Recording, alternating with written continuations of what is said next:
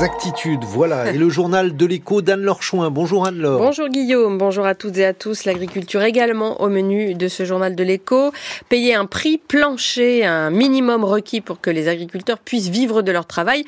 L'idée paraît logique et pourtant elle n'est pas appliquée. Focus ce matin dans notre décryptage écho, en plein salon de l'agriculture, sur la possibilité de payer notre alimentation à un prix juste, alors que les lois dans ce sens se succèdent. Loi Galant, loi LME, loi Egalim et dernièrement cette proposition vendredi du chef de l'État, les prix planchers. Euh, proposition toute censée protéger les exploitants agricoles des effets pervers du bras de fer commercial qui oppose tous les ans la grande distribution et les industriels de l'agroalimentaire. Et pourtant, beaucoup d'agriculteurs se plaignent toujours de ne pas pouvoir se verser un salaire décent et les consommateurs, eux, ne payent pas toujours un prix juste. Alors faut-il une nouvelle loi? C'est un décryptage éco signé Annabelle Grelier. Egalim 1, Egalim 2, 3, les lois se succèdent mais ne marchent pas. Trop complexes, peu contrôlées et même contournées par les grosses centrales d'achat européennes, le gouvernement en annonce pourtant une quatrième version. Mais combien de lois Egalim faudra-t-il pour assurer aux agriculteurs un juste prix de leurs produits? Sans attendre la réponse, certaines initiatives citoyennes et solidaires sont entrées dans le jeu des négociations. La coopérative de consommateurs C'est qu'il patron a créé en 2016 sa propre marque pour mieux partager la valeur et s'assurer que le prix payé dans les rayons rétribue correctement les agriculteurs. Nicolas Chaban, son fondateur. Un produit qui garantit à celui qui achète qu'à l'autre bout, un producteur est heureux, devient numéro un des ventes.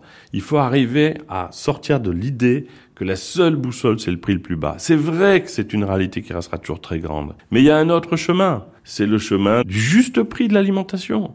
Cette brique de lait, elle n'est pas plus chère. Elle est au juste prix. Voilà, c'est une équation toute simple qui a été euh, craquée, comme disent les plus jeunes, collectivement, qui marche et qui, euh, selon nous tous, est inarrêtable. Payer son alimentation quelques centimes de plus, ces centimes que l'agro-industrie refuse aux agriculteurs, est-ce la seule solution, Annabelle? Ce serait trop facile et injuste pour les ménages déjà plombés par l'inflation, estime Marie-André Besson.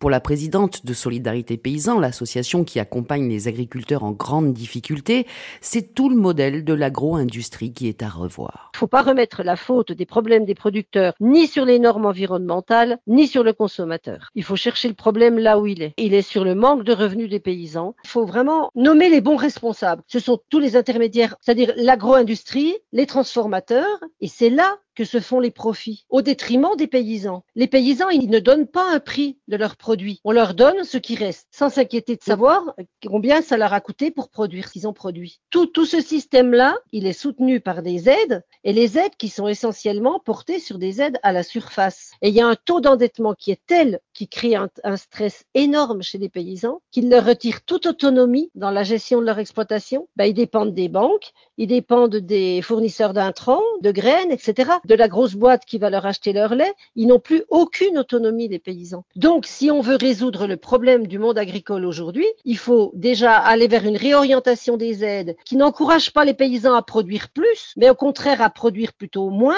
mais mieux. Moins, mais mieux. Une trajectoire difficile tant elle s'oppose à celle de la FNSEA, syndicat agricole majoritaire, qui soutient une agriculture productiviste et conquérante sur les marchés à l'étranger et qui reste à ce jour l'interlocuteur privilégié des pouvoirs publics. Annabelle Grelier, merci beaucoup. La coopérative, c'est qui le patron? Ce sera par ailleurs le sujet de votre chronique demain l'écho. Vous aussi, vous avez un chat dans, dans la Dans le journal de 18h. Et puis euh, sur cette dernière proposition présidentielle de prix plancher pour euh, les agriculteurs, le patron de la FNSEA s'est montré euh, plus que réservé, estimant qu'il s'agirait là, je cite, de soviétiser l'économie. Mais au sein du même syndicat, les éleveurs bovins sont plutôt favorables à la proposition. Le président de la coopération agricole, qui fédère 40% du chiffre d'affaires de l'agroalimentaire français, estime de son côté que la solution serait très compliquée à mettre en place.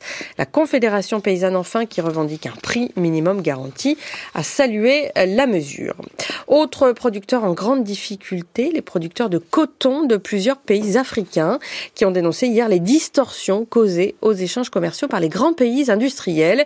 Ils appellent l'OMC à trouver une solution alors que s'ouvre aujourd'hui à Abu Dhabi la 13e conférence ministérielle de l'Organisation mondiale du commerce. Depuis 20 ans, les distorsions causées aux échanges commerciaux de coton n'ont cessé de compromettre la vie de millions de producteurs en Afrique en général. C'est ce qu'a déclaré le ministre de l'Industrie et du Commerce du Tchad au nom des pays du C4 qui regroupe quatre pays donc d'Afrique de l'Ouest, gros exportateurs de coton, de coton pardon, Tchad, Bénin, Burkina Faso et Mali où 20 millions de personnes vivent de cette culture.